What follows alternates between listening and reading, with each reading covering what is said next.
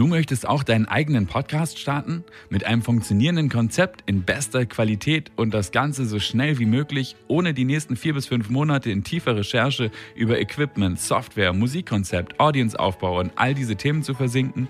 Dann ist Podcast for Pros genau der richtige Online-Kurs für dich. Mein Name ist Hauke Wagner, ich bin Podcaster und Podcast-Produzent seit 2017 mit diversen Formaten im Markt und auch die Alexander Nebe Show ist zusammen mit mir als Produzent gestartet. Dieser Online-Kurs macht dich zu einem Podcast Pro an einem Wochenende. Du kannst dir die Zeit natürlich auch frei einteilen. Lebenslanger Zugang zu allen Inhalten ist garantiert. Registriere dich auf www.podcastforpros.com. Das schreibt man podcast4pros.com und die Alexander Nebe Show hören lohnt sich, denn wenn du auch bei den Early Birds von Alex dabei bist, dann erhältst du einen Freundschaftsrabatt in Höhe von 20%, wenn du den Code Alex verwendest. Und nun wünsche ich großartige Unterhaltung und spannende Insights mit Alexander Newe. Ob nun in der Kultserie Babylon Berlin, der Romanverfilmung Nackt unter Wölfen oder der erfolgreichen Kudam-Reihe im ZDF, dank seiner intensiven Ausstrahlung und Vielschichtigkeit bleibt dieser Mann immer im Gedächtnis. Für Fans und Kritiker zählt Sabine Tambrea zu den besten Schauspielern Deutschlands. Aktuell ist der 36-Jährige, der in Filmen wie Ludwig II. oder Narziss und Goldmund auch immer wieder auf der Kinoleinwand glänzt, im ZDF in Kudam 63 zu sehen. Sabine hat mir verraten, warum es ihm wichtig ist, auch zu politischen Themen immer wieder öffentlich Stellung zu beziehen. Werte wie Disziplin, Fleiß und Ausdauer für ihn nicht altmodisch, sondern erstrebenswert sind und wie ihn die Flucht seiner Familie aus Rumänien nachhaltig geprägt hat. In der neuen Folge meiner Show erfährst du, warum sich Sabine Tambria als 18-Jähriger nach einer eigentlich vorgezeichneten Musikerkarriere dann doch der Schauspielerei widmete und er Zukunftssorgen in seinem Leben heute keinen Raum mehr geben möchte. Ich wünsche dir gute und inspirierende Unterhaltung.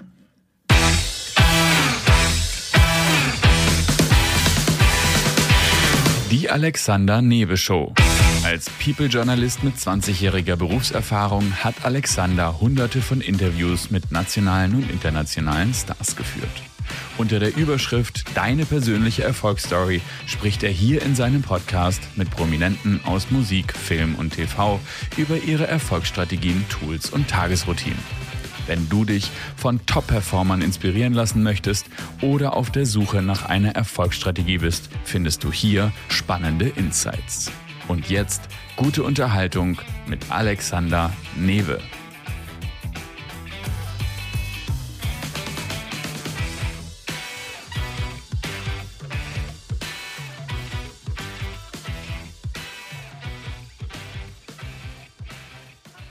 Guten Tag, lieber Sabine. Ich begrüße dich ganz herzlich in meiner Show und finde es super, dass du dir die Zeit heute nimmst.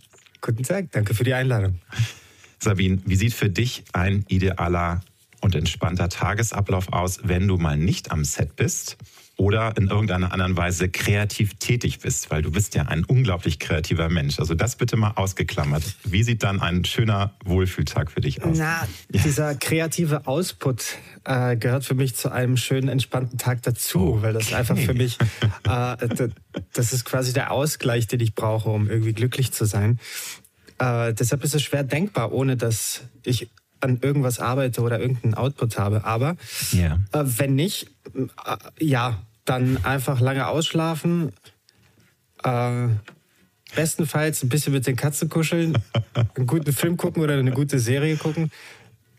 Weil sowas Und, ist ja auch nicht, ist ja nicht ganz unwichtig, glaube ich, dass man natürlich, wenn man ein kreativer Mensch ist, dann möchte man auch diese Kreativität jeden Tag ausleben. Aber es ist ja, glaube ich, auch mal wichtig, nichts zu tun oder würdest du sagen, es fällt mir wahnsinnig schwer, einfach mal nichts zu tun, weil es, es brodelt in mir. Ich möchte irgendwas tun, möchte irgendwas äh, schaffen, machen, aber also im positiven Sinne. Ne? Also nicht jetzt irgendwie Arbeitstier, sondern es, es möchte aus dir rauskommen, die Kreativität. Manchmal ist man auch einfach erschöpft oder schon zu sehr ausgewrungen und dann braucht man einfach ein bisschen Zeit, um sich zu erholen und zu regenerieren und dann kommen einem aber schnell wieder Ideen. Ja, super. Was man irgendwie machen könnte. Und bist du, würdest du sagen, dass du ein Mensch bist, der auch feste Strukturen mag und genießt, der Routinen mag? Oder brauchst du auch mal ein kreatives Chaos, Spontanität? Oder ist es ein Wechsel von beiden Dingen? Ja, wie bei so Filmen ist es auch hier ein Wechsel. Ähm, ich habe am Theater gelernt, als ich am Berliner Ensemble war, äh, gerade bei Robert Wilson, der inszeniert wirklich sehr stringent mit einer starken Formalität und es fühlt sich an wie ein Korsett. Aber wenn man dann abends auf der Bühne steht, dann hat man mehr Freiheiten, als wenn man nicht so eingeschränkt gewesen wäre. Mhm. Und das ist äh, sehr paradox, aber ich erlebe das immer wieder, dass äh, eine Struktur einem dabei hilft, sich auch von dieser Struktur zu lösen. So gesehen gehört es für mich Hand in Hand.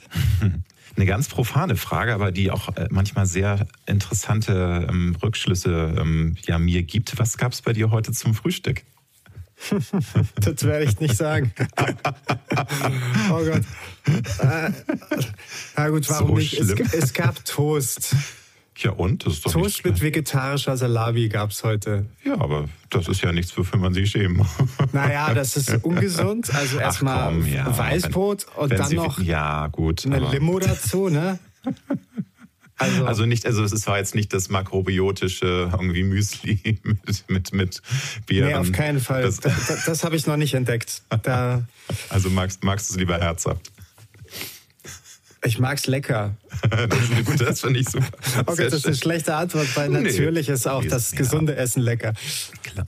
Gut, Aber man muss es sich lecker machen. Da muss ich ein bisschen äh, Einspruch erheben. Ich bemühe mich auch häufig, ähm, mich gesund zu ernähren, bin ja. auch Teilzeit-Veganer, aber ich habe festgestellt, du musst da schon die Kniffs und Tricks kennen, um das auch einigermaßen lecker hinzubekommen. Da würden mir jetzt wahrscheinlich einige überzeugte Veganer sofort aufs Dach steigen, aber du musst da schon ein bisschen auch mit Gewürz, mit, mit Kräutern, mit Gewürzen mhm. arbeiten, weil sonst kann es etwas fade werden, sage ich jetzt mal von meiner Erfahrung her. Also ich bin offen für die Zukunft.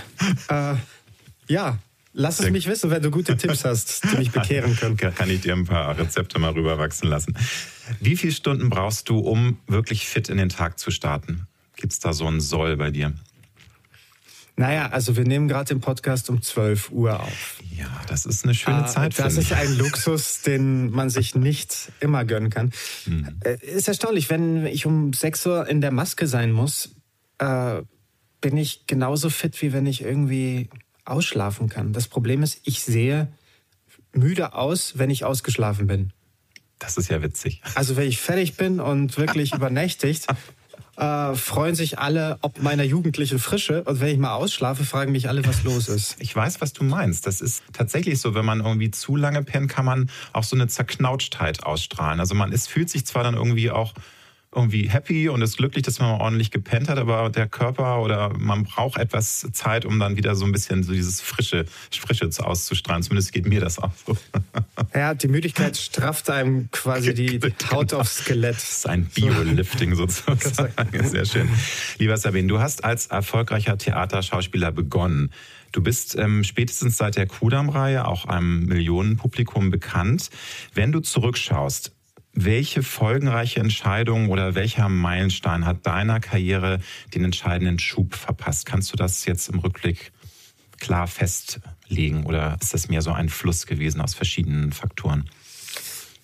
Ich, es war nie eine bewusste Entscheidung von mir. Es waren immer kleine Schritte. Es war, ähm, was wird später mein Beruf? Man hat keine Ahnung in dem Alter. Meine Eltern haben mich schon, als ich 16 war, gefragt, so, morgen möchten wir gerne wissen, was du werden willst, damit wir das irgendwie in die Wege leiten können. War ziemlich stressig. Ähm, dann hatte man auf einmal das Abitur in der Tasche und dann fragt man sich, was kommt als nächstes? Ist die Entscheidung Schauspielschule oder nicht? Ja, klar, Schauspielschule. Würde ich auch jedem so raten, der diesen Weg einschlagen will. Dann welche Schauspielschule, privat oder mhm. staatlich? Ähm, und so geht es immer weiter. Es sind kleine Schritte, die irgendwie dahin führen, dass man jetzt rückblickend äh, glücklich ist über die Entwicklung. Und so der eine Schritt, es waren viele kleine, ans Berliner Ensemble zu gehen, mhm. äh, dann zum Casting Ludwig II zu gehen, diese tollen Drehbücher von Kudam geschickt zu bekommen und dann natürlich zum Casting zu gehen, das zu bekommen. Es liegt nicht immer in der eigenen Hand, aber ähm, ja, man kann es man kann es zumindest versuchen, nicht zu verhindern, was das Schicksal gut mit einem meint. Das ist, finde ich, ein wunderbarer Satz. Ja, weil man kann ja auch, also einige Dinge liegen nicht in unseren Händen. Das ist ja einfach Fakt. Das lernen einige Menschen früher, andere erst später. Aber man kann ja auch tatsächlich auch Wink, also man kann auch was annehmen, also oder auch Türen äh, durchschreiten, die sich einem, äh, also die vor einem sind, wo man sagt, hey, geh doch durch diese Tür, du hast die Möglichkeit. Und einige tun es einfach nicht, weil sie sich vielleicht zu viel selbst einen Knoten ins Gehirn machen, Ängste haben etc. Aber du würdest auch sagen, also wenn man, wenn man Chancen erkennt, dann sollte man sie auch nutzen und das dann auch äh, nicht verstreichen lassen. Also manchmal habe ich die Chancen auch nur rückblickend mhm. erkannt und zu der Zeit gar nicht gesehen, was das für eine Gelegenheit ist oder was für eine mhm. Chance. Mhm. Ähm, ist, für mich war es ganz wichtig, immer Leute zu haben, die ähm, weiser waren als ich und gesehen haben, was für ein Potenzial hier oder da steckt. Ja. Ich war meistens so Hans Kuck in die Luft und renn gegen Türen und die anderen haben mich so ein bisschen an die Hand genommen und geleitet. Und das ist natürlich unbezahlbar. Ja, ich wollte sagen, schön, wenn man solche Menschen in seinem Leben hat, die einen da auch an die Hand nehmen und das wirklich gut mit einem meinen. Ja. Aber also es gab keinen äh, Wow-Moment, weil äh, ich glaube, wir alle haben ja im Leben manchmal auch so Augenblicke, wo, wo man sagt, hey, ist das jetzt toll? Also wenn, wenn vielleicht eine, eine Quote besonders toll ist, wenn du besonders tollen Applaus bekommen hast, also irgendwie so ein Moment, wo du das erste Mal dieses Gefühl hattest, ja, äh, äh, das läuft jetzt bei mir, ich bin auf dem richtigen Weg, das ist einfach jetzt ein ganz toller Moment. Naja, du da schon, als, als der Anruf kam, dass ich Ludwig II. bekommen mhm. habe, war das so eine seltsame Zusammenführung vieler Handlungsstränge in meinem Leben. Ich als äh, rumänischer kleiner Junge, der nach Deutschland gekommen ist, in NRW aufgewachsen ist, in Berlin studiert hat, dann bayerischen König spielen. Äh, das ist schon eine Ironie des Schicksals irgendwie, die sich da eingelöst hat. Und da dachte ich mir schon, ja, ja, fühlt sich sehr gut an, auch wenn man natürlich Angst hat vor dieser Riesenaufgabe, weil sehr viele Bayern wissen besser als du, wie Ludwig II. war. Das wollte ich gerade sagen. Und nicht nur Bayern. Unter Mikroskop. Aber also, ich meine, du hast ja bewiesen, wie toll du das. Also es war ja einfach ein ganz großartiger Film. Und würdest du schon sagen, das ist einer auch von vielen Bausteinen natürlich, aber schon ein sehr wichtiger, prägender Film für dich, der Klar. deine Karriere auch auf, jeden Fall. auf den Weg gebracht hat. Ich habe schon die Kudam-Reihe erwähnt, die wird ja jetzt fortgesetzt. Kudam 63 läuft ab dem 20. März im ZDF mhm. und auch vorher schon in der ZDF-Mediathek.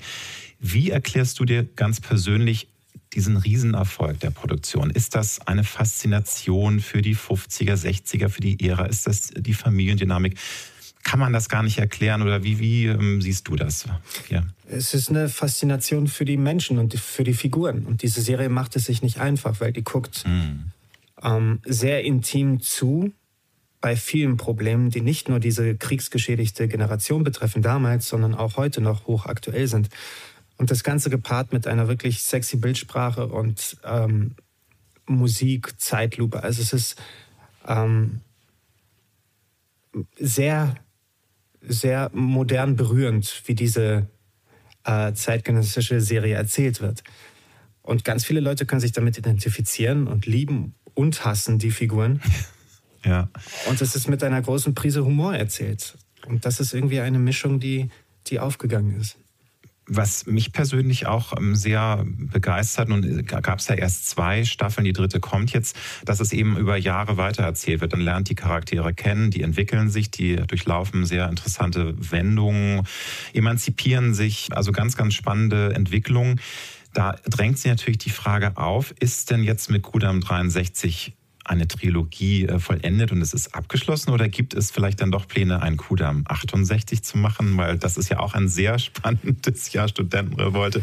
Ist da, kannst du da was vielleicht schon so einen kleinen Teaser machen, dass wir uns auf mehr noch freuen können oder wäre das zu früh zu das wär, Das wäre äh, vermessen. Hm. Und ich sag mal so, es war auch nicht so entscheidungsfreudig wie jetzt bei den Streamingdiensten, das noch vor Ausstrahlung entschieden wird, es wird weitergemacht, sondern da wird gewartet, analysiert, geguckt, ah, wie sind die Zahlen und dann vielleicht, so, also es wirklich, dass drei Jahre dazwischen liegen, äh, ist schon nicht so ganz heutig. Sich nee, so lange das, Zeit ich wollte gerade sagen, das ist eine sehr, sehr, ähm, finde ich aber auch eine interessante Entwicklung und du sagst selbst, das war nicht von Anfang an geplant, aber es tut auch dem der Produktion gut. Ich habe jetzt leider nur den ersten Teil bisher sehen können von Kudam 63, mhm. aber auch da sieht man ja wieder, es, es, es entwickelt sich wahnsinnig viel und das ist, finde ich, auch allein schon das eben zwischen den Dreharbeiten diese Jahre sind. Ihr entwickelt euch ja auch, ihr seid ja auch auf einer Lebensreise und verändert ja, euch. Und die Autoren bekommen wirklich viel Zeit, um sich kreativ zu entfalten und das mhm. ist ähm, ein Aspekt, der, der nicht allzu oft gewertschätzt wird, dass da wirklich Zeit investiert werden muss und ja, da geht es ja, halt nicht sehr effizient zu, aber das Ergebnis ist toll und ich denke, wir stehen alle dahinter. Für die Zukunft, keine Ahnung. Vielleicht. Ähm, muss man genauso weiter gucken, wie ja. die Zuschauer es annehmen, ob ja. die Beteiligten Lust haben, weiterzumachen. Denkbar ist es auf jeden Fall, dass die Kudam-Reihe weitergeführt wird. Das ist In welcher Form? Keine Ahnung. Sehr schöne diplomatische Antwort von dir. Wunderbar. Äh, lieber Sabine, du kommst aus einer Musikerfamilie und ähm, deine Familie ist in den 80er Jahren aus Rumänien zur Zeit des Ceausescu, Gottes Willen, das ist ja ein Zungenbrecher, Ceausescu-Regimes, so ist es richtig, nach Deutschland übergesiedelt.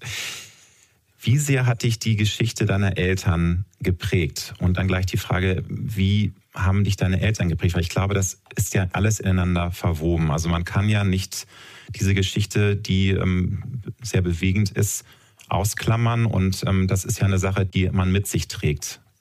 Wie ist das bei dir?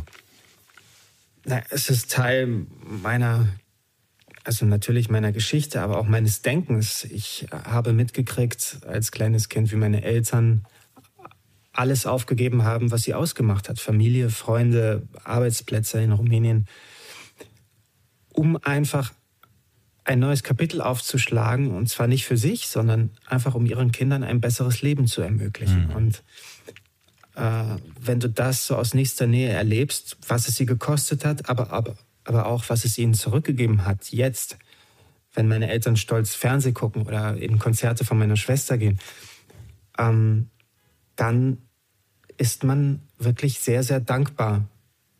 A, für das, was meine Eltern gewagt haben und investiert haben, aber auch dafür, was das Umfeld hier in Deutschland uns ermöglicht hat zu erreichen.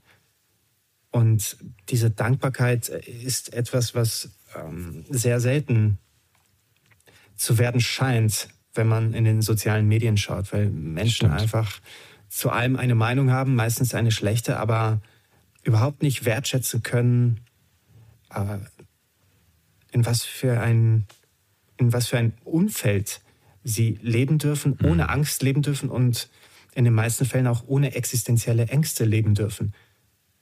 Und äh, ja, das ist etwas, was ich nicht für selbstverständlich nehme und sehr dankbar bin. Und ähm, ja, es wäre schön, wenn man den Menschen die Augen öffnen könnte, damit sie sehen, dass es vielleicht doch nicht so ähm, schlimm ist, wie sie in den Kommentarspalten bei Facebook oder Instagram mhm. kommentieren.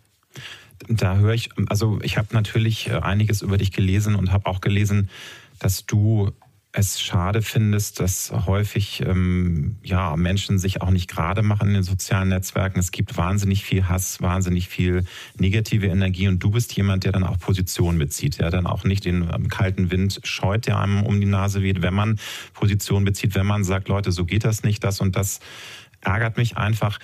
Wünschst du dir das, ähm, dass das vielleicht generell mehr Konsens wird, dass die Menschen lauter werden und sich auch gerade machen und nicht wegducken, weil sie merken, also gerade wenn man in der Öffentlichkeit steht, dass man sagt, oh ja, ich will es aber mir mit niemandem verderben, mhm. ich möchte dann doch lieber so ein bisschen unter dem Radar laufen und bloß nicht anecken. Ähm, findest du das schade? Ähm, würdest du da einen Appell ja, loswerden also, wollen, dass du sagst, hey Leute, kriegt eure Hintern mal hoch und macht euch auch mal gerade und werdet lauter, auch gerade in den sozialen Netzwerken, wo ihr ja auch eine Stimme und eine Macht habt?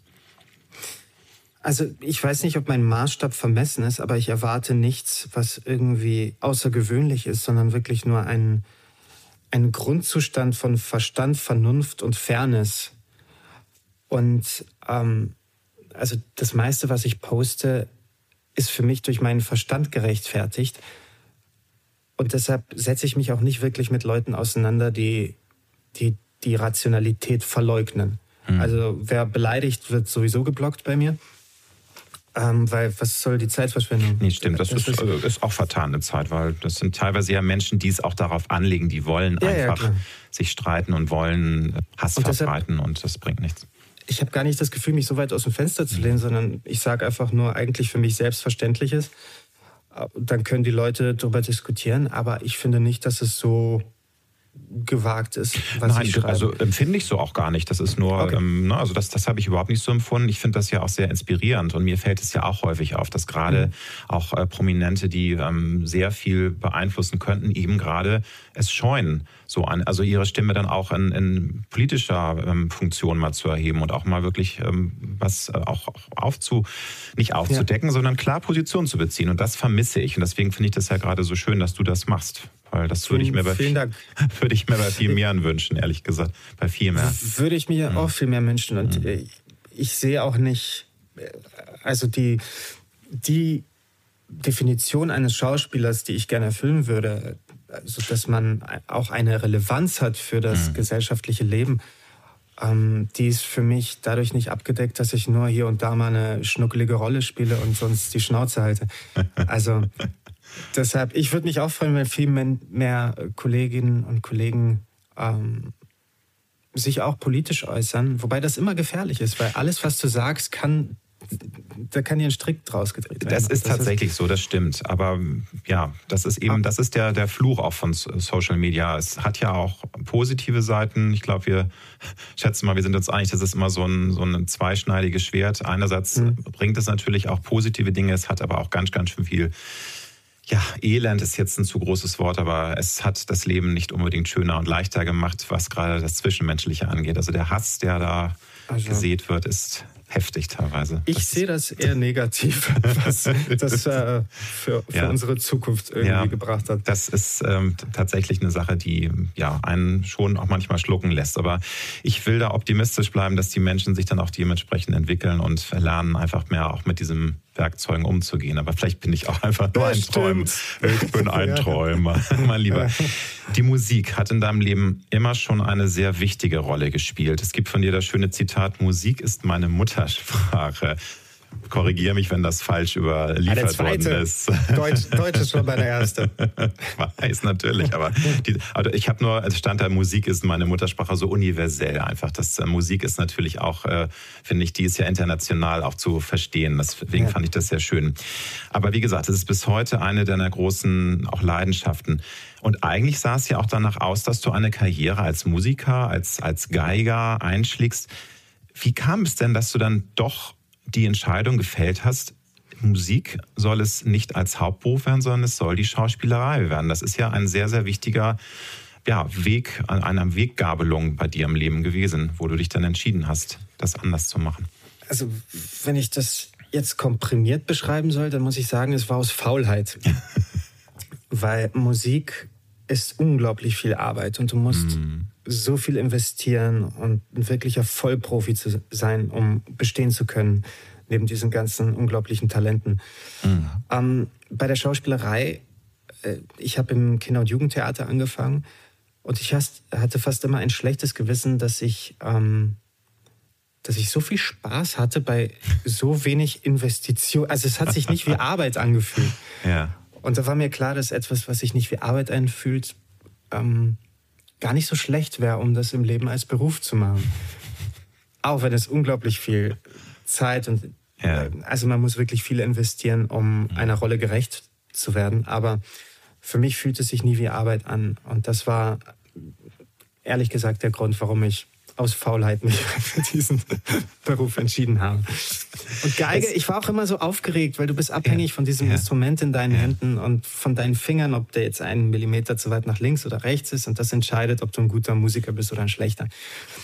Und das war mir zu viel Stress. Ja. Wahrscheinlich auch so diese, diese erwartete Perfektion. Natürlich kannst du auch als Schauspieler Perfektion liefern, aber da kann man auch ein Set, also man kann es nochmal wiederholen. Wenn du auf einer äh, Konzertbühne stehst, dann hört natürlich jeder sofort, wenn du einen Ton vergeigst, im wahrsten Sinne des Wortes. Meinst du das auch, dieser Druck, dann in der Zeit wirklich immer 100 Prozent geben zu müssen, weil es gibt da keine Möglichkeit zu sagen, okay, wir machen das Ganze nochmal? Wie beim Schauspielern, da kann, kann man ja Szenen mehrfach wiederholen, wenn man sagt, das war mir noch nicht gut genug. Nicht im Theater.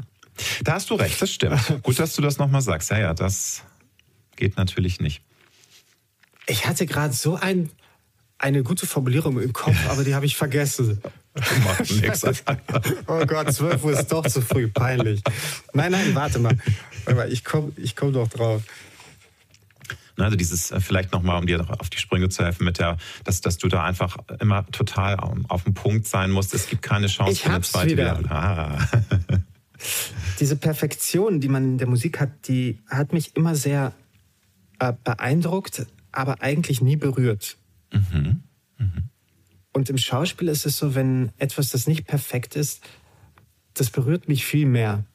Und dadurch bin ich emotional anders beeindruckt, als ich es bei der Musik war, als ich selber auf der Bühne stand.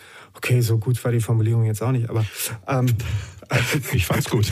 gut, dass ich mich daran erinnert habe. Nein, ähm, ja, und das, das ist einfach, ich, ich möchte berührt werden und nicht beeindruckt. Ja. Und das ist im Schauspiel ähm, für mich mehr möglich. Trotzdem muss ich dann nachhaken, weil du hast ja sehr früh angefangen und um so gut zu werden, wie du es ja auch schon warst als junger Mann, also du hast ja auch schon ähm, ja wirklich das, das äh, sehr viele Jahre gemacht. Du warst schon auf Bühnen, natürlich nicht jetzt professionell, also das, das fing ja so an als Jugend. Äh, du warst, warst dann, glaube ich, hast auch mal gesungen und du hast ja viele mhm. Sachen probiert. Aber da ist ja sehr viel Arbeit, die dahinter steckt. Und dass man dann, dann sich sagt, diese Arbeit ist nicht umsonst gewesen. Du äh, bist ja heute auch noch Musiker, äh, ein ja. Musiker und, und übst das weiter aus.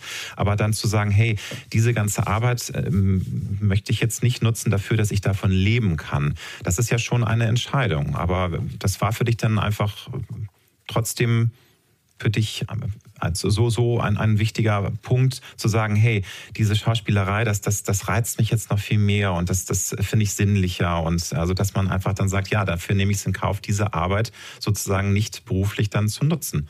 Und dass, äh, dass ich damit auch Geld, meinen Lebensunterhalt verdienen kann. Ich hoffe, das war jetzt nicht zu verquer gefragt. Nee, ähm, es ist nur sehr, es ist nur komplex darauf zu antworten, mhm. weil ähm, auf den ersten Blick scheint es so, als würdest du eine jahrelange Investition wegschmeißen und dann einfach in ein anderes Gebiet einsteigen. Ja. Aber was ich der Musik zu verdanken habe, ist, ist viel mehr, als ich eigentlich beschreiben könnte, weil du lernst in frühen Jahren Disziplin, du lernst einfach dran zu bleiben, bis, ähm, bis du ein Problem geknackt hast. Du lernst Timing, mhm. Musikalität, ähm, du lernst gegen die anderen unerträglichen blöden Bewerber bei Jugend musiziert anzutreten und deren ehrgeizigen Eltern, was noch schlimmer ist. Ähm, und so, also das ist eine unglaubliche Lehrstunde, die einem Musik bietet. Und nicht zuletzt die ganzen Synapsen, die im Gehirn zusammenwachsen, wenn du lernst, einfach mehr als einen Finger gleichzeitig zu bewegen und daraus etwas Harmonisches entstehen zu lassen. Das sind alles Dinge, die ich gelernt habe, die mir heute unglaublich viel bringen in meinem Beruf egal ob es mit Musik hat, zu tun hat oder nicht. Aber ich profitiere davon und es war keine Investition, die ich aufgegeben habe, sondern die mir heute noch extrem viel bringt. Hm, das finde ich wirklich interessant, weil das sind ja Eigenschaften, also Disziplin, Hingabe, auch Geduld ähm, erlernen und das zu trainieren, sind ja Dinge, die wirklich einem weiterhelfen. Und ich glaube, das sind teilweise auch Dinge, die heute den Menschen schwerer fallen. Würdest du das bestätigen, dass, dass man sich manchmal wünschen würde, hey Leute, es hört sich immer so unsexy an, aber eigentlich sind das Tugenden, die einem wirklich weiterhelfen im Leben, auch wenn es ne, also, also freigeistig also natürlich anders ähm, sich alleine sich mehr als äh, die 15 Sekunden Insta-Story-Zeit, sich mit einem Thema zu befassen, das wird immer schwer. Ich meine, ich merke es ja. ja. auch selber, dass ja. ich irgendwie konditioniert werde auf kurze, knackige Inhalte. Hm. Aber ich glaube, das Gehirn bildet sich dann in ein paar hundert Jahren stark wieder zurück, weil es nicht gebraucht wird. Das haben Sie Und das ja schon. schade. Ja, leider haben Sie das, glaube ich, schon festgestellt, dass der Intelligenzquotient weltweit äh, etwas am Sinken ist. Wir sind schon mittendrin, lieber Sabine. Oh leider Gottes. ähm, nun haben aber deine Eltern ja auch dein musikalisches Talent früh entdeckt. Und alle, alle Eltern auf der Welt wollen immer nur das Beste für ihr Kind. Sie wollen, dass es ähm, ein schönes Leben hat, dass es erfolgreich wird. Die haben dich ja früh schon auf diesen beruflichen Weg hingeführt. War das dann ein Kampf, deine Eltern davon zu überzeugen, dass du jetzt dann doch äh, Schauspielerei als Hauptweg nimmst? Oder war das für die dann okay? Oder gab es da schon Diskussionen und Auseinandersetzungen zu diesem Thema? Es gab harte Diskussionen und Auseinandersetzungen, ohne darüber zu reden. ähm, nee, die, also, diese Musik, das mh. war so das, was mir meine Eltern mitgeben konnten für mein ja. Leben. Und da haben sie wirklich viel investiert, um, um mich auf den bestmöglichen Weg äh, da vorzubereiten. Wenn du aber entscheidest, dass das nicht dein Weg ist, dann ist es natürlich schwer für meine Eltern, das zu akzeptieren, weil ich verlasse ihr, ihren Kompetenzbereich, wo sie mir Antworten geben können, ja. wenn ich eine Frage habe. Ähm, mein Papa war dann aber doch recht beruhigt, als ich an der Ernst Busch angenommen wurde, weil dieser Begriff stand irgendwie für den richtigen Weg. Und so, ja, so hat er es akzeptiert und und du hast dann ja auch ähm, gezeigt, es war eine, eine schöne Entscheidung. Du bist weiter ja auch, also du spielst weiter äh, deine, deine Instrumente, du bist musikalisch und bist Schauspieler und du machst ja, ja noch so viele andere Dinge. Du bist Fotograf, du schreibst gerade an deinem ersten Buch, du bist ja auf so vielen Feldern kreativ unterwegs und ich glaube, da können deine Eltern ja auch nur stolz wie Wolle auf dich sein. Ja, aber das ist so eine Risikoentscheidung, weil mhm. das ist ein Glücksfall, wie es aufgegangen ist bei mir. Klar, natürlich. Und trotzdem, ich weiß jetzt nicht, was ich im Sommer mache. Mhm. Also es kommt nie eine Sicherheit, dass du fest im Sattel sitzt. Klar sieht es gerade sehr gut aus. Ich habe eine große Fernsehpräsenz und auch im Kino darf ich drehen. Aber du bist eigentlich in jedem Moment wieder bei Null, weil du keine Ahnung hast, wie es weitergeht. Stimmt, das, das verstehen viele von Außenstehende nicht. Die denken immer, wenn man erstmal so einen Durchbruch hat und jahrelang erfolgreich ist, dann, dann läuft es von ganz alleine. Aber ich höre Wichse. immer wieder raus, du musst halt wirklich okay. immer wieder um neue äh, Rollen auch ja, kämpfen. Also es gibt sicherlich auch Schauspieler, ich glaube, so eine Iris Berben kriegt weiterhin, weil sie eben auch dann in so einer Position ist, ständig irgendwelche Drehbücher und kann sich dann die aussuchen. Aber es ist vielmehr auch, auch Kampf und Anstrengung natürlich die positiv belohnt wird, aber als sich viele von außen vorstellen. Also viele denken ja, du kriegst das auf dem Silbertablett serviert nein, und nein, nein. in einer Tour und du musst da ja aktiv auch sein ne? und auch äh, Stoffe suchen, auch gucken, ja. was ist auf dem Markt. Absolut. Und, und das Schlimmste ist für mich, diese, naja, du weißt einfach nicht, was kommt. Mhm. Und das ist ein Grundzustand einer, einer existenziellen Befürchtung, dass nichts mehr kommt und dann ist es vorbei. Und dieses Corona hat der ganzen Gesellschaft gezeigt, wie katastrophal es ist, wenn du nicht weißt, wann es weitergeht. Das stimmt. Und ja. das ist ein Grundzustand für Künstler in Deutschland. Ja, gerade gerade jetzt und, muss man ähm, ja sagen. Also ich meine, ne, gerade die Theaterschauspieler, es ist, also das ist, ja. äh, also da, das, das war im Grunde dann ja auch auch ein Glücksfall, dass du eben auch äh, Kino machst, dass du Fernsehen machst. Es gibt ja auch Kolleginnen und Kollegen, die wirklich nur auf der Theaterbühne sind und die haben seit einem Jahr Berufsverbot. Das ist natürlich für die ein, ein Horror, der absolute und Horror. Und gut für die, die fest am hm. Theater sind, dass ja, sie ja. zumindest die Gage bekommen. Aber Immerhin, die freischaffenden ja. Schauspieler, das ist das wirklich ist eine Katastrophe. Ganz, ganz schlimm. Aber du hast gesagt, also diese Unsicherheit äh, überkommen dich trotz deiner ganzen Erfolge und dem, was du ja auch kannst. Und ich glaube, da hat man ja auch so eine, so eine, Selbstsicherheit, die in einem ruht. Hast du manchmal Existenzängste und, und fragst dich, uh, was wäre wenn? Und, oder willst du solche Gedanken lieber gar nicht zulassen? Ploppt das auf oder? Ich bin mittlerweile echt ein Sonnenkind, weil ich keine Lust habe auf die Schatten. Äh, das war früher, ähm, bevor ich meine Frau kennengelernt habe, die mich zu einem besseren Menschen gemacht hat. Ähm, war das, war ich schon ein bisschen düsterer und pessimistischer und auch sarkastischer. Und ich bin mhm. froh, dass das weggegangen ist. Weil wenn du erstmal Ludwig II. drehst und denkst dir, geil, jetzt geht's los. Und dann steht das Telefon ein Jahr still und niemand interessiert sich für dich, ah, dann ist das schon ein Schlag auf den Hinterkopf. Und ja. ich habe jetzt gelernt, geduldig zu sein und irgendwas wird schon kommen. Und äh, ja, ich habe keine Lust auf diesen Pessimismus sondern suche mir einfach Stoffe um mich.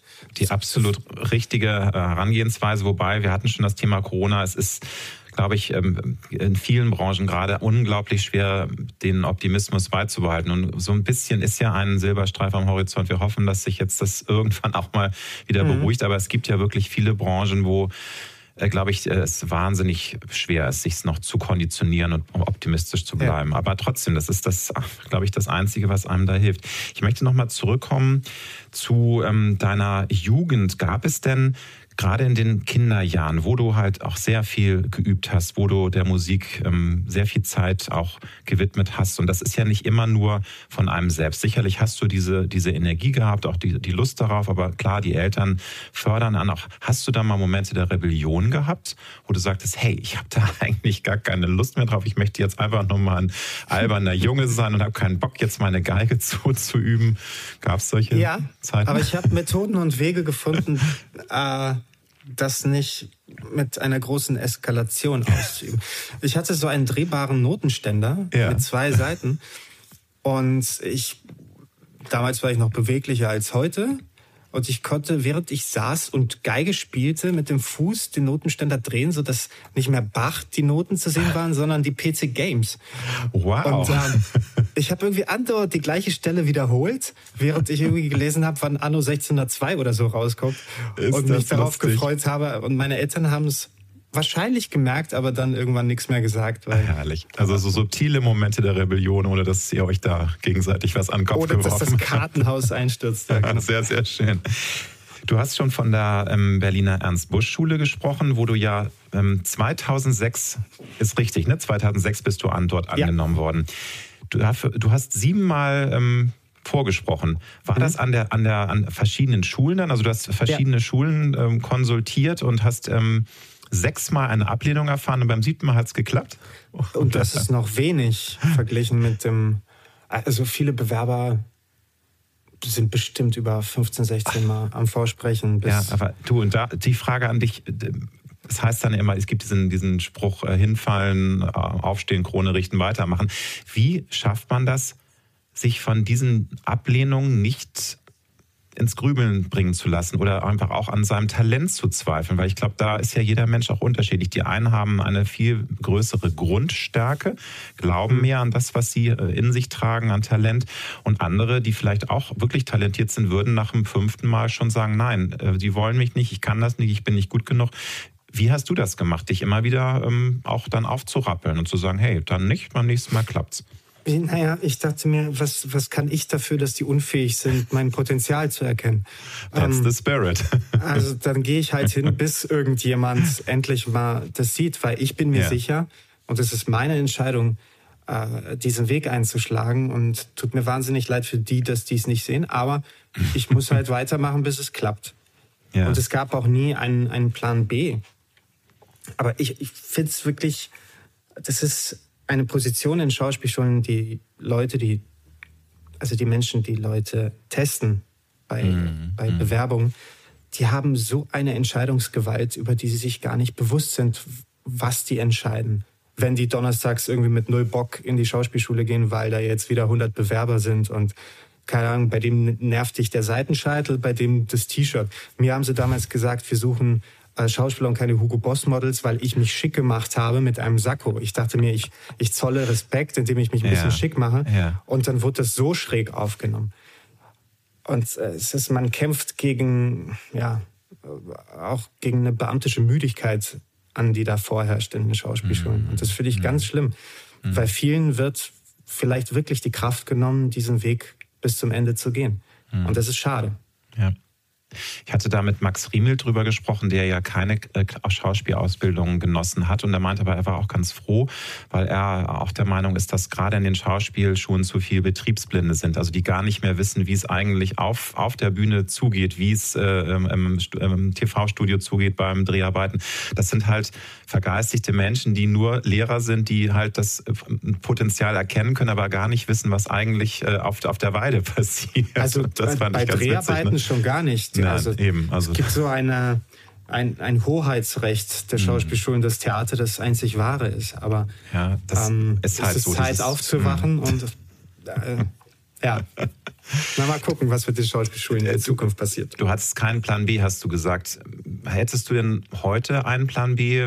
Also ich bin der festen Überzeugung, dass du weiter deinen Weg gehen wirst als Schauspieler. Aber sollte jetzt es doch mit dem Teufel zu gehen und irgendwie kein, keine Angebote mehr kommen, könntest du dir dann auch vorstellen, tatsächlich Geige zu unterrichten? Oder wirst du dann äh, Romanautor oder wirst du auch fotografieren und du hast ja viele Möglichkeiten. Du bist ja ein sehr kreativ arbeitender Mensch. Du bist ja nicht nur Schauspieler.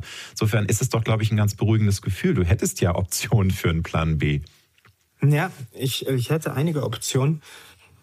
Aber alles das, was ich mache, ist ja nicht, ich mache nicht Fotos, weil ich gerne Fotos mache, sondern weil ich mhm. Momente festhalte. Ja. Und Momente festhalten und Momente erkennen ist die Basis jedes meiner Hobbys. Mhm.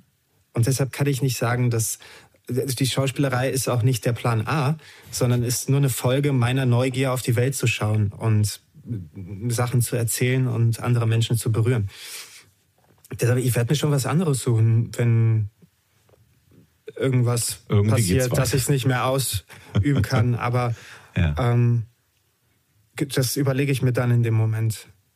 Ja, aber ich glaube, es ist ja trotzdem auch ein, ein schönes Grundgefühl, dass man eben weiß, man hat, man ist von, mit vielen Talenten gesegnet. Das ist ja was ganz Tolles, Sabine. Das ist ja ein Geschenk, finde ich. Also wenn, wenn man so viele Möglichkeiten hat und du bist ja, ja ne, in vielen Bereichen wirklich auch gut. Also das, ich meine, viele meinen ja, sie sind zu höheren Berufen und ich will jetzt niemanden angreifen, aber viele meinen ja, sie können das ganz toll, wenn man dann denkt, so naja, also das äh, ist manchmal dünnes Eis, auf dem die gehen, aber ja, nee, ich bin nicht der Meinung, dass ich es gut kann, sondern ich bin manchmal okay. erstaunt, dass etwas aufgeht, obwohl man es natürlich okay. nicht kann. Ich kann nicht reiten, ich bin nicht König, ich bin Nein, kein... aber und dann gut. entsteht die Wirkung doch. Und das geht nur mit Hilfe von vielen anderen, die einen unterstützen. Ja. Und deshalb, ja, es ist, man ist ja ein Scharlatan. Man behauptet etwas, was nicht ist. Ja, aber und kommt dadurch weit. Das ist, das ist, ähm, das klingt ja, nach Verschwörungstheoretiker. Sehr, ich wollte gerade sagen, sehr, sehr, sehr selbstkritisch, lieber Sabine. sie, sie ist entspannter. Du hast äh, mir schon erzählt, dass du auch durch deine Frau ein, ein sonnigerer, lebensbejahenderer Mensch geworden bist. Steckt denn trotzdem zuweilen in dir auch ein Melancholiker, ein wehmütiger Mensch, ein Mensch, der auch gerne sich mal traurigen Gefühlen hingibt. Und das äh, sage ich jetzt mal von meiner Sparte. Ich, ich genieße das schon auch mal mich Demenz zu geben. Nicht, nicht lamoyant zu werden, nicht jetzt irgendwie in Depression zu verfallen, aber ich persönlich mag es auch, äh, wenn ich gerührt bin, wenn ich weine, wenn ich auch mal wehmütig bin. Absolut. Das, ja. Für mich ist die Kunst, die mich berührt, entwächst immer aus einer Verzweiflung und aus einer Auflegung, mhm. aus einer Auflehnung gegen den Tod. Und zwar, ja. es ist, ähm, es ist die dunkle Seite, die mich berührt und nicht ähm, die lustige Comedy-Seite, wenn jemand dreimal auf einer Bananenschale ausrutscht. Mhm. Also das ist, ähm, ich bin natürlich, das ist, warum ich lebe und warum ich gerne empfinde. Und ich hoffe auch, dass, was man in meinem Buch dann im Herbst äh, herauslesen kann, dass äh, es darum geht, es sich nicht einfach zu machen, sondern auch die Wunde zu ertragen, in die man manchmal reinfasst und mhm. die einen zeigt, wie schön es ist ohne Wunde. Also das ist so. Ja, also dass man das, das Leben umso mehr genießen kann und die schönen Seiten, wenn man auch mal in Täler hinabgestiegen ist. Das, glaube ich, niemandem im Leben erspart bleibt. Das nee. ist, ist schmerzhaft, aber es ist auch gut und wichtig, weil man sonst gar nicht erkennen kann, wenn es einem wirklich gut geht und ja, wenn man, und, wenn man umso schlimmer, spürt. wenn man denkt, es verdrängen zu können, weil dann reißt es unter einem sowieso irgendwann auf und man verschwindet ganz. Das Deshalb stimmt. lieber so ja. Microdosing an an Leid hin und wieder und dann. Kannst, kannst du denn ein bisschen anteasern, verraten, äh, worum es in deinem Buch geht? Ist das ein Krimi? Ist das ein, ein, ein ähm, geschichtlicher Roman? Ist das äh, vielleicht sogar über dein Leben äh, verklausuliert? Also ähm. es, es geht um die Liebe. Ah, okay. Mal was Neues. Schönes Thema. Also ich, ich habe mir so die Headline ausgesucht, wie ich das gerne anteaser. Das ist äh, anhand eines jungen Liebespaares versucht, die Entstehung des Universums zu erklären. Okay. Also es geht wirklich äh, einerseits um die Banalität und Schönheit der kleinen Dinge im Leben, aber mhm. auch um die ganz großen Fragen, woher kommen wir, was ist der Grund für den Urknall? Und es bietet sogar Oha. eine Antwort. Eine Oha. sehr einleuchtende. Da sind wir mal gespannt drauf. Und es ist, äh, alles läuft nach Plan, das wird im Herbst veröffentlicht, dein ja. Werk. Super, äh. sehr schön. Du bist als, also ich nehme jetzt mal an, ähm, du hast es ja auch schon äh, mir eben verraten, dass du als künstlerischer Mensch durchlässiger, sensibler bist ähm, als manch andere, weil das kann man manchmal vielleicht auch beneiden, wenn man so ein bisschen bärbeißig, kuddelig durch die Welt geht. Man kann eigentlich, äh, man lässt sich durch fast nichts aus der Ruhe bringen. Hm. Ich schätze mal, dass du aber auf ja Emotionen, Eindrücke, auch negative Eindrücke viel durchlässiger reagierst, weil du eben ein sensibler, empathischer Mensch bist. Nervt dich das manchmal? Ist das Leben dadurch anstrengender, dass man so viel mehr auch aufnimmt an Impulsen? Ähm, sowohl natürlich, es kann es auch toll sein, wenn man positive Impulse umso mhm. intensiver mhm. wahrnimmt. Aber es geht hier jetzt um das Thema auch leider Negativität und die Welt ist nun mal leider so, wie sie jetzt gerade ist, nicht gerade schön und man, ja. man könnte häufig einfach nur noch heulen. Wie gehst du mit, damit um? Ähm, naja, also mir fällt, das ist ja mein Beruf, dass ich mich mhm. in, bei Figuren mit, mit den dunklen Seiten auseinandersetze, wo ich im Normalfall, wenn ich nicht gezwungen wäre, mich damit auseinanderzusetzen, eigentlich eher wegschauen würde. Und das ist für mich der Grundzustand in der Gesellschaft, dass das Wegschauen leichter fällt als das Hinschauen natürlich ja. und das sich auseinandersetzen damit. Und das tut mir nur weh. Nicht, dass ich äh, total emotional immer auf Achterbahnfahrt bin, sondern dass es Menschen gibt, die sich, die, die ihre Tür zugemacht haben und wo man irgendwie keinen keinen Eintritt mehr hat. Und das finde ich schlimm.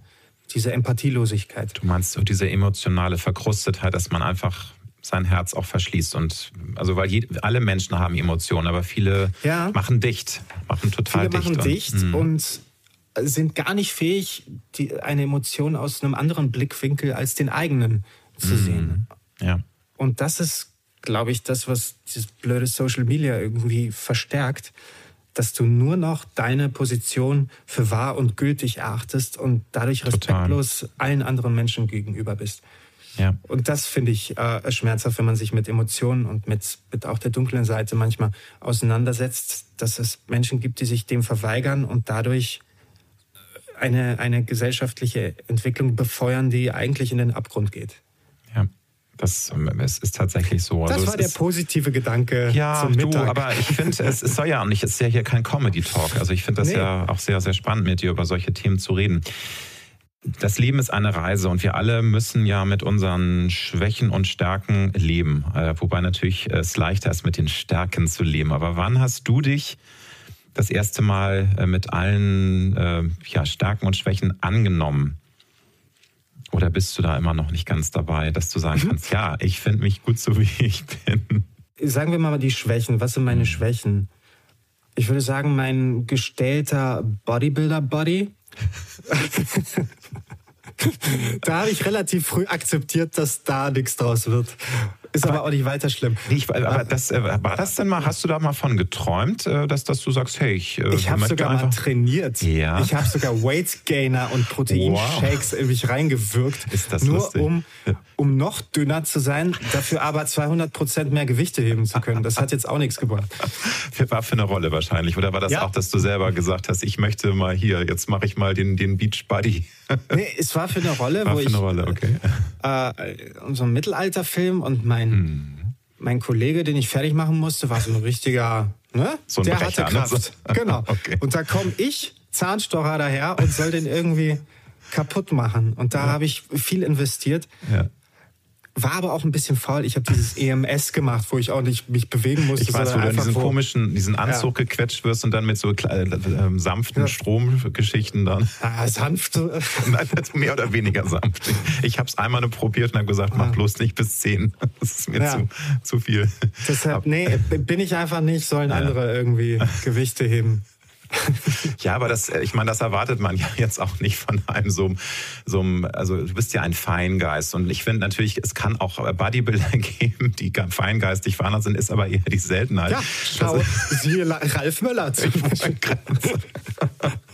Nein, aber genau. also es ist, ähm, muss ja jetzt auch gar nicht um Optik gehen. Also so gar nicht, dass du jetzt deine Stärken und Schwächen mir sagst, das kannst du mir gern später noch sagen, aber so dieses mhm. Grundgefühl, dass man bei sich ankommt, ähm, da sage ich jetzt von mir, dass ich da sehr lange gebraucht habe. Also ich ähm, bin inzwischen schon so weit, dass ich sage, ja, ich mag mich, aber das war eine verdammt lange Reise. Und du bist ja noch, ähm, du bist jetzt 36. Ähm, mhm. Das ist äh, ja noch ein Alter, wo man natürlich auch, natürlich auch noch aufbauen kann. Aber würdest du sagen, du bist da schon so angekommen bei dir oder ist das auch weiterhin noch eine Reise, dass du sagst, da. Ich finde Ankommen gar nicht so was Erstrebenswertes, mhm. weil ich zu gern auf der Reise bin. Und das ist ähm, super, ja. Mhm. Deshalb, ich, ich bin neugierig und offen und äh, eigentlich müssen nur die Leute, die ich zum Leben brauche, mit mir klarkommen, weil es wäre mhm. schade, wenn die irgendwann nicht mehr da sind, weil ich sie von mir wegstoße. Aber ähm, deshalb frage ich mich gar nicht, bin ich angekommen bei mir, sondern äh, wo, wo schaue ich als nächstes hin und was interessiert mich? Und mhm. solange wirklich meine Katzen und Alice äh, mit mir klarkommen, also Alice mehr als die Katzen. Äh, sind das eigentlich, Sind das eure Katzen oder hast du die mit in die, in die Familie gebracht? Die das sind, sind, die, die sind quasi gemeinsam, gemeinsam äh, eingetreten in den und, und das war klar, dass es Katzen wären, weil ich hatte, ja, ich hatte lange Zeit mit meinem Mann einen Hund, der leider ähm, dann gestorben ist nach 16 Jahren. Und äh, ich hätte auch gerne eine Katze gehabt, aber mein Mann, der mag Katzen nicht. Äh, die sind ihm, er sagt immer, die sind ihm nicht geheuer ich sage immer, die sind jetzt zu selbstbewusst. Die, die kommen halt nicht an und hecheln mhm. und, und, freuen sich, sondern die ziehen ihr Ding durch und die kommen ja. dann, wenn sie Lust darauf haben. Und das mag er gar nicht. Ja. Aber war das äh, eine Diskussion oder was? Oder hätte es ja auch ein Goldfisch werden können oder ein Kakadu? Ich bin wirklich mehr der Hundetyp und ja, die Katzen waren Kompromiss. Okay, ja, aber das ist ja, Liebe ist ja auch Kompromiss, wie wir immer wieder lernen müssen. Kompromiss zwischen Tier und kein Tier ist Katze. Sehr schön, sehr schön. Was bedarf es, dass du mal richtig aus der Haut fährst und auf den Tisch haust? Weil das meine ich jetzt als Kompliment. Du wirkst halt auf mich sehr feingeistig, sehr empathisch, sehr ein, als ein, ein, sanfter Mensch. Und das, wie gesagt, ist für mich ein, ein, was, was sehr, sehr Positives. Aber kannst du auch mal richtig pratzig werden, richtig böse werden und laut? Die Furie, Sabine? Hm. Äh, klar. Ja. Bei, also bei allem, was die, also mein Wertesystem von Rationalität verlässt. Mhm. Ich weiß nicht, wie ich reagieren würde, wenn ich mit, keine Ahnung, einem Verschwörungstheoretiker mhm. oder irgendjemanden in einer Talkshow sitzen würde. Also Dinge, die ich einfach nicht begreife und wo ich mich auch weigere, einen Schritt in die Richtung zu gehen, weil es macht einfach keinen Sinn in, ja. in meinem Kopf. Weiß ich nicht, wie ich da reagieren würde. Bin aber der Meinung, dass man mit Humor und ähm, ruhigen Gedankengängen die Lächerlichkeit solcher Dinge viel leichter präsentieren kann, als wenn man irgendwie. Das stimmt, das, ja, natürlich auch. Also, wobei ähm, ich bin auch ein Freund von von äh, Reden auf Augenhöhe und man kann auch sehr angeregt und auch laut dabei werden, aber es muss fair bleiben und es darf nicht verletzen. Aber mhm. ich bin auch bei dir, manchmal bringt es auch nichts, mit Menschen zu reden, weil einfach ich glaube, da sind die Welten dann so weit auseinander, das ist auch für das eigene Seelenheil dann nicht gut, wenn man sich dann ja. noch mit, also versucht, in die Herren hinein, man will sich gar nicht in die hineinversetzen, man will den Diskurs gar nicht finden, weil man merkt einfach, das sind einfach äh, ganz andere Welten, die da aufeinander prallen. Ne? Und das siehst du ähnlich, schätze ich. Also hast du ja, ja eben schon. Absolut. Gesagt. Aber mhm. ich kann mich nicht erinnern, dass ich mal ausgezuckt bin irgendwie. Okay, also nicht so ähm, mal richtig so ein Rumpelstilzchen Moment du richtig, richtig laut Ja, also bestimmt jeder in meinem Umfeld, ja, wenn du den fragen würdest, oh, tausend Momente, wirklich. Meine Güte. Furchtbar, aber man selber aber verdrängt sowas natürlich auch gerne oder filtert das dann aus dem Gedächtnis raus.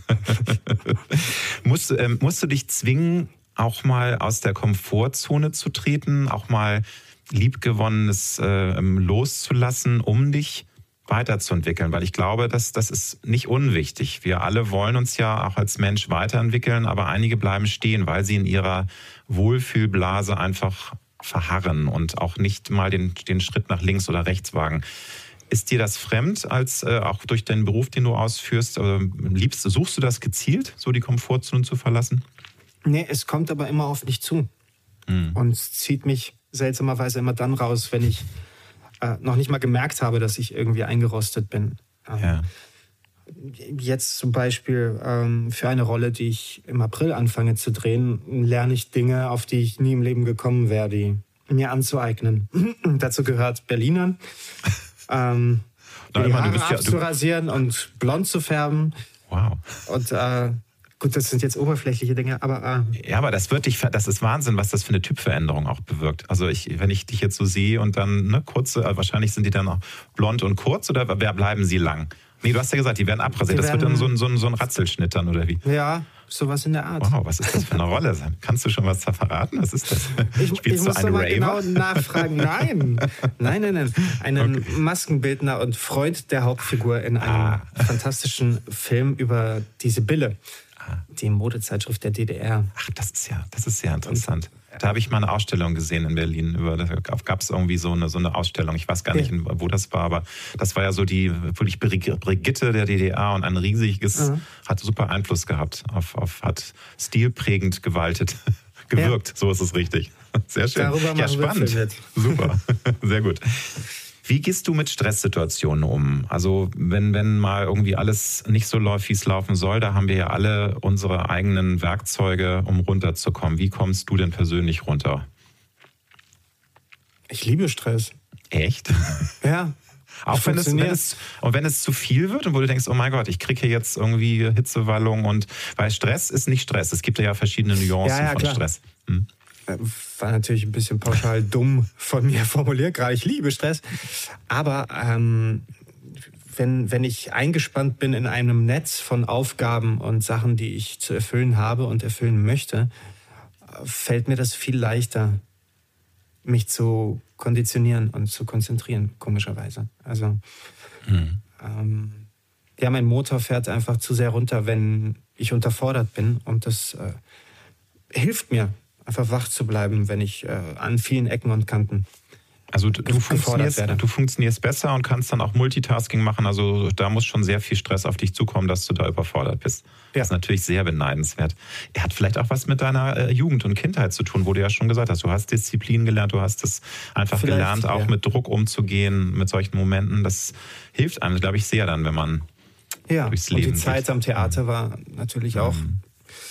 sehr unterstützend, dass dass ich damit besser umgehen kann. Du hast von 9 Uhr bis 18.30 Uhr Proben für ein Stück, dann gehst du in die Maske und spielst bis 23 Uhr ein völlig anderes Theaterstück. Ja. Und dann am nächsten Tag das gleiche mit einem anderen Stück am Abend. Also mhm. das ist, ich liebe Abwechslung und ich lasse mich davon nicht stressen, sondern lass mich inspirieren. Das ist sehr, finde ich, sehr inspirierend. So muss man das sehen. Ich persönlich tue mich da etwas schwerer. Also ich werde dann immer leicht panisch, wenn ich merke, oh Gott, ich schaffe das Multitasking-System nicht mehr, aber egal. Wenn du denn mal wirklich ähm, abschalten willst, wie gelingt dir das am besten? Bist du dann einer, der auch beim Abschalten Input braucht? Liest du ein Buch oder hörst du dann Musik oder musizierst du? Wie sind so deine äh, liebsten Tools, um richtig runterzukommen. Obwohl du ja Stress liebst, wie wir gerade gelernt haben, aber vielleicht brauchst Positive du auch, Stress. Genau, du, du brauchst ja auch mal ja, Zeiten, um deine Akkus wieder aufzutanken. Schlafen. Ja, das ist, das ist, das ist, aber also sonst, oh sonst irgendwie rumflezen, das ist, ist dir, also ist, bist du nicht. Einfach mal rumgammeln und irgendwie, weil das ist ja auch so die Kunst des Nichtstun. Das fällt ja vielen Menschen schwer. Ja, ich liege rum und dann habe ich Ideen und dann renne ich wieder aus dem Zimmer und komme zurück zum Fläzen. Also es ist. Also es rattert irgendwie immer bei dir und das, das ist schwer, mal so richtig runterzukommen. So wegen, ja.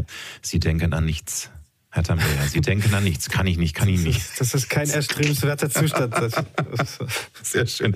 Aber so meditieren, spirituelle Ader, darauf wollte ich natürlich auch hinaus. Hast du da ein Fable oder ist das so gar nicht deins?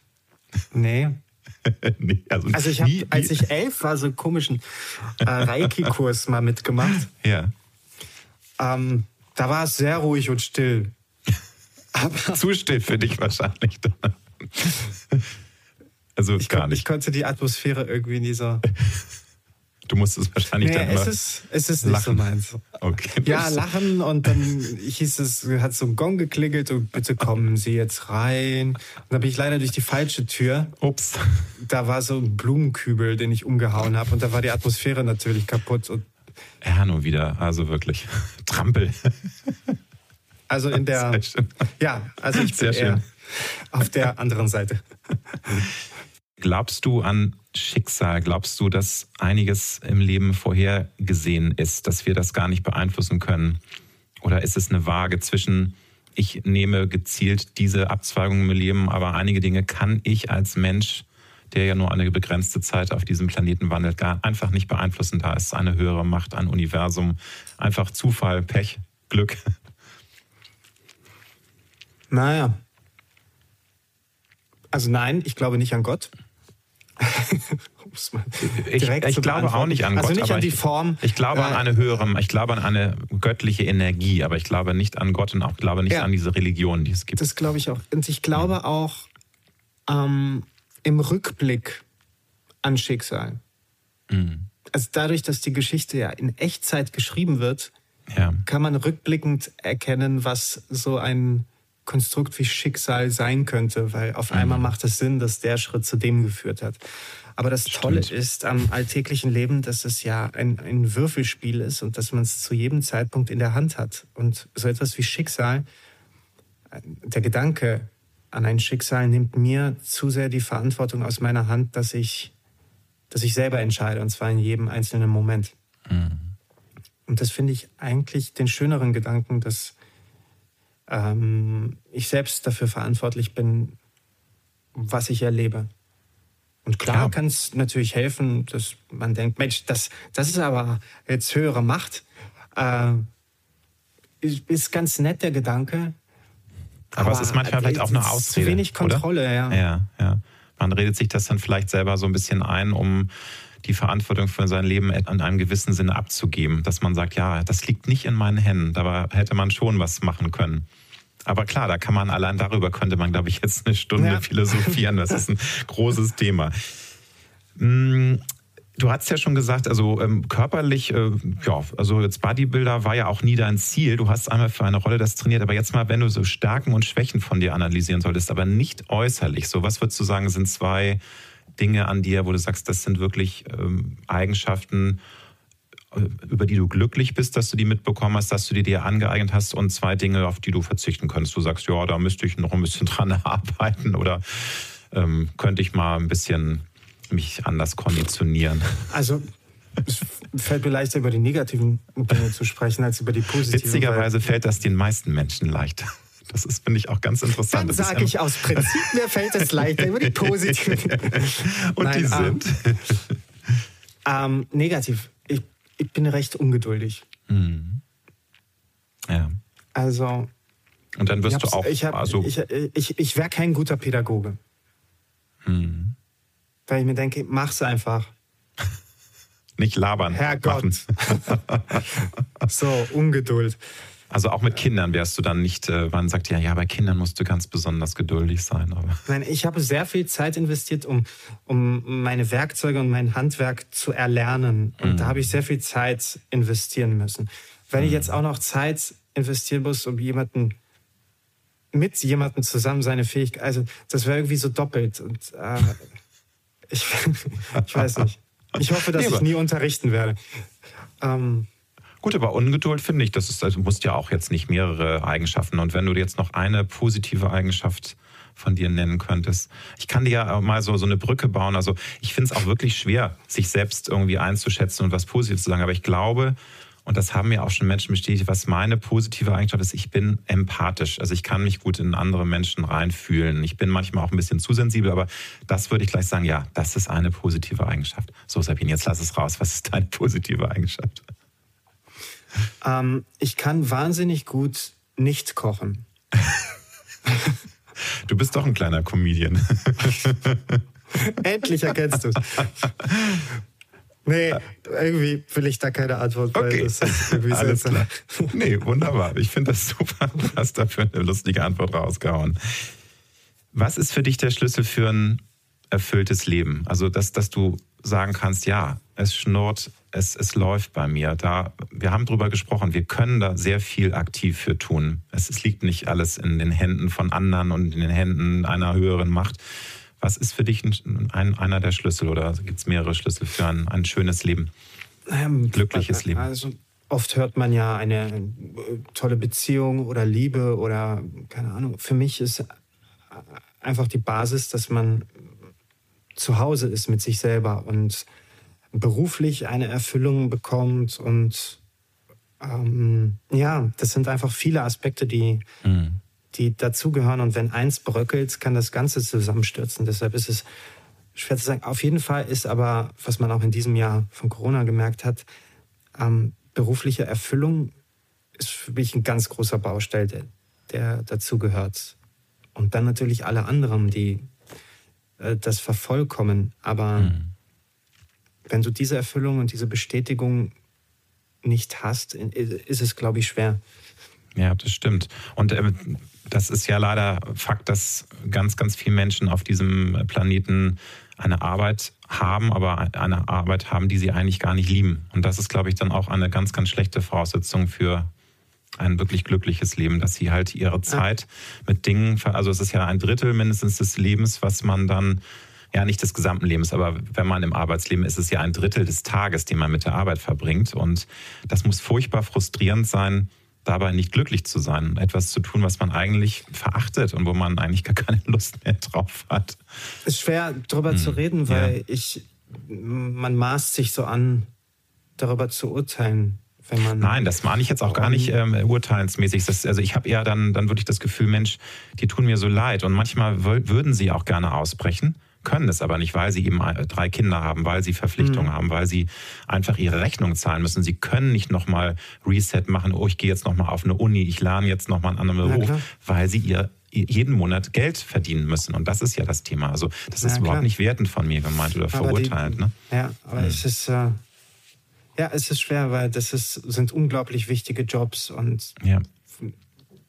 ich meine, auch jetzt gerade, wenn man rausguckt, Krankenpfleger, Altenpfleger, mhm bei der Post arbeiten, an, an einem Schalter arbeiten. Ja. Das sind einfach Berufe, die überhaupt unsere Gesellschaft diesen Luxus erleben lassen, den wir haben, auch wenn wir ihn nicht sehen. Ne? Also ohne diese den, den wir für selbstverständlich einfach ja. nehmen. So Dinge, genau. die im täglichen Leben funktionieren und die wir überhaupt nicht mehr wertschätzen, weil es einfach in unserem Unterbewusstsein so angekommen ist, das ist doch selbstverständlich. Aber es ist nicht selbstverständlich, ja. kann man nicht oft genug sagen. Mein Lieber, zwei Fragen habe ich noch an dich. Mhm. Hast du ein Lebensmotto, ein Lebenskredo, mit dem du bisher wirklich immer wieder gut gefahren bist? Hast du irgendwie so einen Spruch, ein Motto, ein Lebenskredo? Das ist aus einer Situation entstanden. Einmal bei mhm. Ludwig II im Casting wurde ich gefragt, also es sah schon so aus, als würde ich die Rolle bekommen irgendwie. Und dann haben sie mir gefragt, ach, eine Frage noch, ähm, kannst du reiten? Und ich habe gesagt, ja, ich kann reiten, ich muss es nur noch lernen. Und das ist Super. so ein bisschen mhm. nach dem Motto, könnte ich so meinen bisherigen Weg ganz gut beschreiben. Ich konnte ja, super. am Anfang konnte ich nichts. Ja gut, wir alle konnten am Anfang nichts. Das ist ja Richtig. So, wir, wir, sind nackt geboren und gehen noch von dieser Welt nackt. Jetzt werde ich hier ganz pathetisch. Nein, aber das bringt es ja auf den Punkt. Und auch natürlich, aber auch so diese, diesen Willen, auch Dinge zu lernen und, und sich Dinge zu trauen und einfach ins kalte Wasser zu springen. Das finde ich, impliziert das auch für mich, dass man einfach wagt und was tut und sich was zutraut. Man kann auch ja. natürlich dabei richtig auf die Nase fallen, aber nützt ja nichts. Ne? Das, das bringt einem hoffentlich dann weiter. Heute im März 2021, lieber Sabine, wie alt fühlst du dich da? Du bist 36. Es äh, gibt Menschen, die sich mit 36 mental schon wie Mitte 50 fühlen, was nichts Negatives sein muss. Es gibt Menschen, die sind noch im Teenageralter irgendwie mhm. hängen geblieben. Wie alt fühlst du dich momentan? Naja, es gibt das Lebensgefühl vor Corona und jetzt ja, während das, Corona. Deswegen. deswegen vor Corona habe ich mich so gefühlt wie 14 und jetzt fühle ich mich wie 13. Irgendwas ist, hat sich zurückgebildet. Also ja, wobei das. Ja, ja, aber aber im, ja, ja, nee, das wird der Frage nicht gerecht. Nee, ich finde, dieses Jahr hat mich am allermeisten altern lassen von allen mhm. bislang. Mhm. Weil es dich, äh, ich meine, du bist da, glaube ich, keine Ausnahme. Also ich, das ist ja so ein Wechselbad der Gefühle. Es ist dann zwischen Hoffnung und zwischen Resignation, zwischen Wut, äh, was, was nicht funktioniert, zwischen aber auch äh, zu sehen, hey, was, äh, was an Energien freigesetzt wird, dass auch das Miteinander äh, wieder ein bisschen mehr wurde. Es ist leider schon wieder jetzt am Bröckeln. Ähm, deswegen, also das, das geht, glaube ich, uns allen so. Und ähm, aber würdest du sagen, das, das sind so diese die, die negativen Gefühle oder dieses Gefühl der Unsicherheit. Was, was ist der Grund, dass du das Gefühl hast, du bist nee, gealtert? Das hat dich angestrengt. Es war gar nicht die Unsicherheit, weil, mhm. wie gesagt, die ist ja, die gehört die, zum, zum Künstler-Dasein ja, dazu. Ja. Besonders, also angestrengt hat mich äh, dass Narziss und Goldmund ins, wirklich ins Wasser gefallen ist. Ja, das Bei zwei Jahre Investition für ein Herzensprojekt und da möchte ich jetzt die Tonsur, die ich mir habe schneiden lassen, nicht besonders hervorheben, aber das zeigt so ein bisschen, was, was wir alles investiert haben, um diesen mhm. Film zum Strahlen zu bringen. Mhm. Und dann kommt er wirklich zwei Tage vor dem Lockdown ins Kino und das hat mich unglaublich viel Energie gekostet, das mhm. zu verarbeiten. Mhm. Weil es ja, einfach sehr viel Lebenszeit war, die, mhm. die jetzt nicht eingelöst wird, sondern einfach nur äh, wie so ein ausgerenkter Wirbel in meinem Leben ja. herumsteht. Ja, wobei der Film steht ja für sich, aber dass du hättest dir dann schon gewöhnt, also der Film ist ja, ich habe ihn ja gesehen, der ist wirklich mhm. toll geworden und ähm, hat auch äh, sehr gute, also es gibt immer auch schlechte Kritiken, aber er ist ja, ja sehr klar. gut aufgenommen worden das ist ja schon mal ein Erfolg, aber du hättest dir wirklich auch gewünscht, dass dieses, ähm, dass, er, dass er geflogen wäre, weil das ist natürlich, wie du schon sagst, das ist so gemein. Man kann ja auch nicht sagen, dass er gefloppt ist, weil er hatte ja gar nicht die Chance. Er ist wirklich in dieser Endphase kurz vom Lockdown, wo eh schon mhm. die Menschen verunsichert waren, wo viele schon von sich aus gar nicht mehr ins Kino gegangen sind. Das war ja worst timing ever. Aber ja. also ist das so, dieses Gefühl schade? Ich hätte es so sehr gern auch mit mehr Leuten geteilt, hätte es äh, gesehen, dass er im Kino ne, von, von hunderten Leuten pro Vorstellung gesehen wird. Ist es das, was du meinst? Oder ich, ich frage deswegen nochmal so nach, weil du hast einmal auch gesagt, dass es dir gar nicht unbedingt immer so wichtig ist, äh, dass Filme kommerziell erfolgreich sind, dass sie viele Besucher haben, sondern es nee, geht dir darum, Fall, ja. ne, dass es künstlerisch äh, für dich passt. Da gibt es ja auch sicherlich Werke, wo du sagst, das ist mal mehr und mal weniger gut gelaufen. Aber hier merke ich ja, du bist zu Recht stolz auf dieses Projekt und dann tut es weh, dass es nicht so, ähm, dass es nicht fliegen konnte, aus dem Grund, den ich genannt habe. Also der Film ist äh, ich stehe voll hinter dem Film und vielleicht bin ich äh, auch nicht objektiv und der Film ist furchtbare Grütze. Ich weiß es nicht. Wenn man Nein, als Außenstehender sich ihn anguckt, kann, kann man ja alles Mögliche dabei empfinden.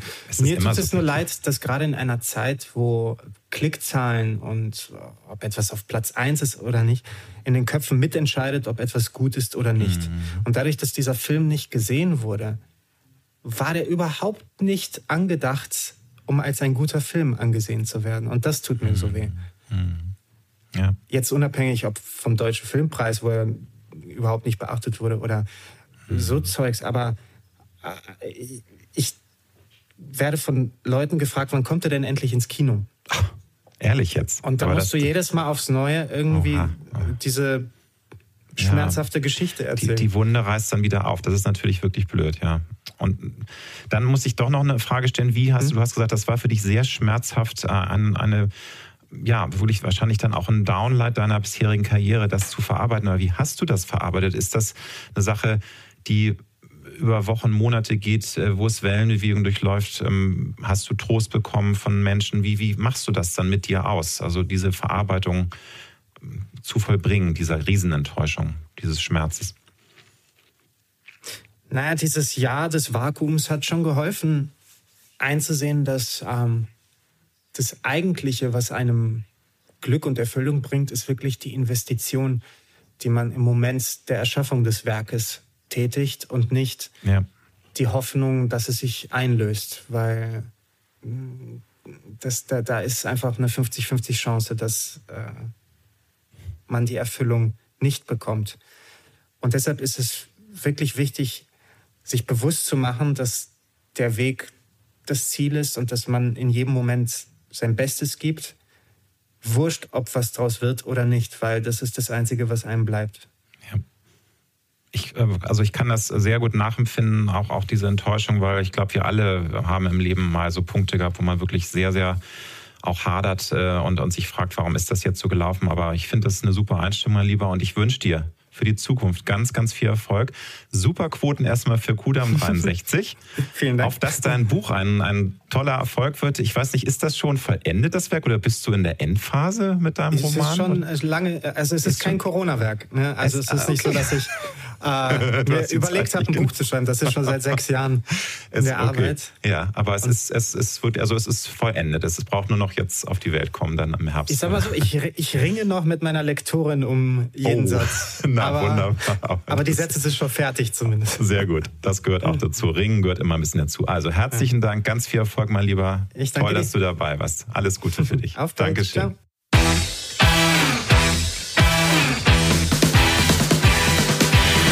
Das war die Alexander Nebe Show. Wir hoffen, dass es dir gefallen hat und wenn du auch zukünftig keine Folge verpassen möchtest, dann drück jetzt den Abonnieren-Knopf. Wir freuen uns sehr, wenn du auch das nächste Mal wieder dabei bist. Tschüss.